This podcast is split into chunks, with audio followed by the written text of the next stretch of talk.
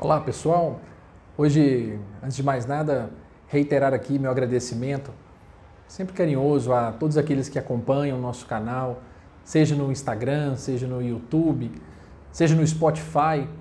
Sempre um prazer poder contar com cada um de vocês. E hoje me recordo aqui de uma experiência de um Dia dos Pais, em que a escola elaborou, a escola dos meus filhos elaborou um esquema bem legal nós íamos a uma pizzaria fazer uma pizza. E todos naquela ocasião brincávamos ali de realizar aquele ato de jogar os, os, os ingredientes para fazermos essa pizza quando notei que ao nosso lado tinha um pai com um casalzinho também, mas ele não estava bem. O olhar dele era assim um olhar de que não estava satisfeito por algum motivo. E então ele falava: o papai não é bom para fazer pizza, não, mas a gente vai tentar.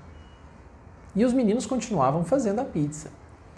Mais à frente ele ainda falou: Olha, a gente vai ter que tomar cuidado para a gente não colocar muito. O papai acha que não vai ficar bom. E eu notava que ele estava com um olhar tão triste, assim, de alguma forma até imperceptível no meio daquela bagunça toda, daquela criançada toda fazendo um agito. Mas ele não estava bem. Até que numa certa altura, quando a pizza ficou pronta, eles assaram essas pizzas, trouxeram, cada um viu a sua pizza feita. Ele então disse para os filhos, né? É, filhos, a pizza não ficou tão boa, né, quanto poderia ficar. Mas a gente vai tentar fazer uma outra melhor depois. E a pequenininha dele, que eu não sei qual a idade e não sei nem o nome dessa pequenininha, não era das mesmas, das mesmas turmas dos meus filhos, virou-se para ele e disse: Ah, papai, a pizza a gente fez pode até não ter ficado boa, mas quem fez o Senhor, com certeza fez o melhor pai para a gente. Naquela hora, o pai tomou um susto, porque eu reparei que ele estava assim, realmente, né, naquele momento, incomodado.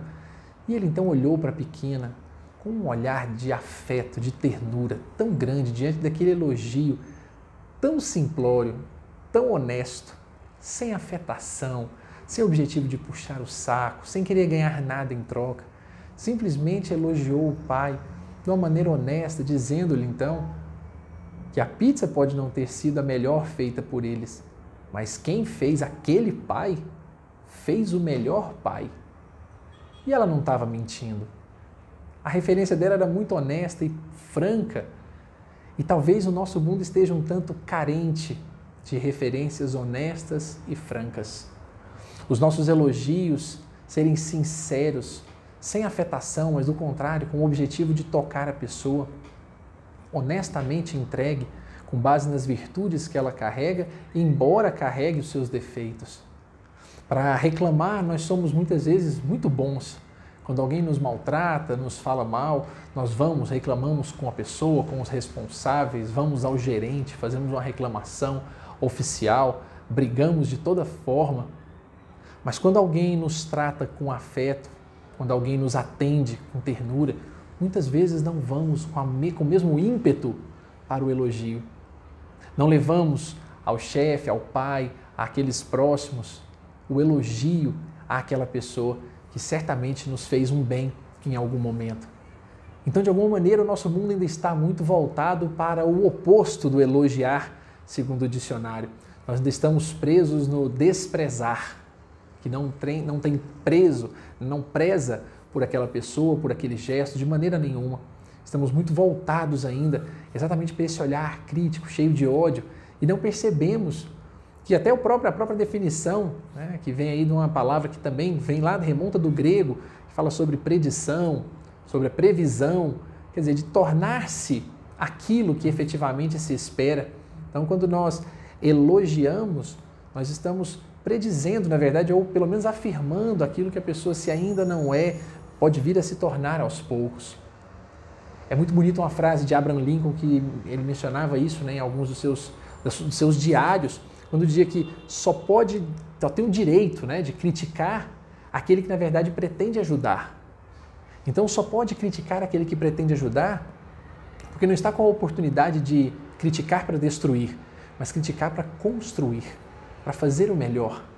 Talvez daí a gente entenda, né, uma passagem simbólica muito bonita trazida aí, nos, especialmente no Evangelho de João, quando menciona ali que a mulher que havia cometido um engano, havia se equivocado na sua relação matrimonial em casa, ela termina, na verdade, sendo chamada costumeiramente, tradicionalmente, de mulher adúltera. Mas, curiosamente, aquele que era efetivamente, que poderia criticá-la por alguma razão, não o fez. Então, essa passagem acaba sendo extremamente forte e importante, porque, hora nenhuma, Jesus a chama de adúltera. Mas, do contrário, chama-a de mulher, associa à sua condição feminina, sem, obviamente, acertar ou atentar contra o equívoco, o engano que certamente havia cometido naquela ocasião. Mas muito mais do que isso, é o convite para que nós, que muitas vezes enxergamos apenas os defeitos e não nos propomos a fazer os elogios, não é fechar os olhos de maneira nenhuma, né? Porque senão isso também seria aí sermos coniventes com todo tipo de erro do nosso mundo. Mas sabermos e lembrarmos que todas as pessoas, por mais defeitos que possuam, também têm o lado, a faceta do diamante que é bem engorilada, que é bem trabalhada. Todos nós, embora sejamos cheios de equívocos, cometamos muitos deles, certamente em uma certa altura ou uma certa faceta nossa é uma faceta voltada para o bem, para as coisas positivas, de alguma forma nessa vida. Então, o convite de hoje é para que nós lembremos dessa pequenininha, lembremos daquele pai que estava desanimado, sem vontade, e bastou um elogio sincero, bastou falar algo positivo para que ele acordasse, despertasse e sentisse naquele, naquele momento um olhar terno e então devolvesse esse mesmo olhar terno. Eu nunca esquecerei da chegada, quando aquele homem de olhos baixos, um pouco cabisbaixo, entristecido por alguma razão, foi de alguma maneira curado naquela hora por um elogio tão singelo e tão bonito. Que possamos pensar então nos nossos filhos, nos nossos pais, nos nossos amigos, as pessoas que encontramos nas ruas. Possamos lembrar daqueles que muitas vezes trabalham conosco, trabalham para que cada um de nós possa realizar outras coisas, se nós estamos aptos e prontos a também oferecer-lhes um elogio curador, um elogio curativo, desses que faz bem, não simplesmente para falar por falar, mas falar porque sente vontade e sabe que vai haver aí reciprocidade nesse sentido. Um forte abraço a todos, que possamos tirar essa semana aí para elaborarmos melhor os nossos elogios às pessoas que caminham conosco. Certamente vamos torná-las um pouco mais felizes, um pouco mais doces também. Grande abraço a todos.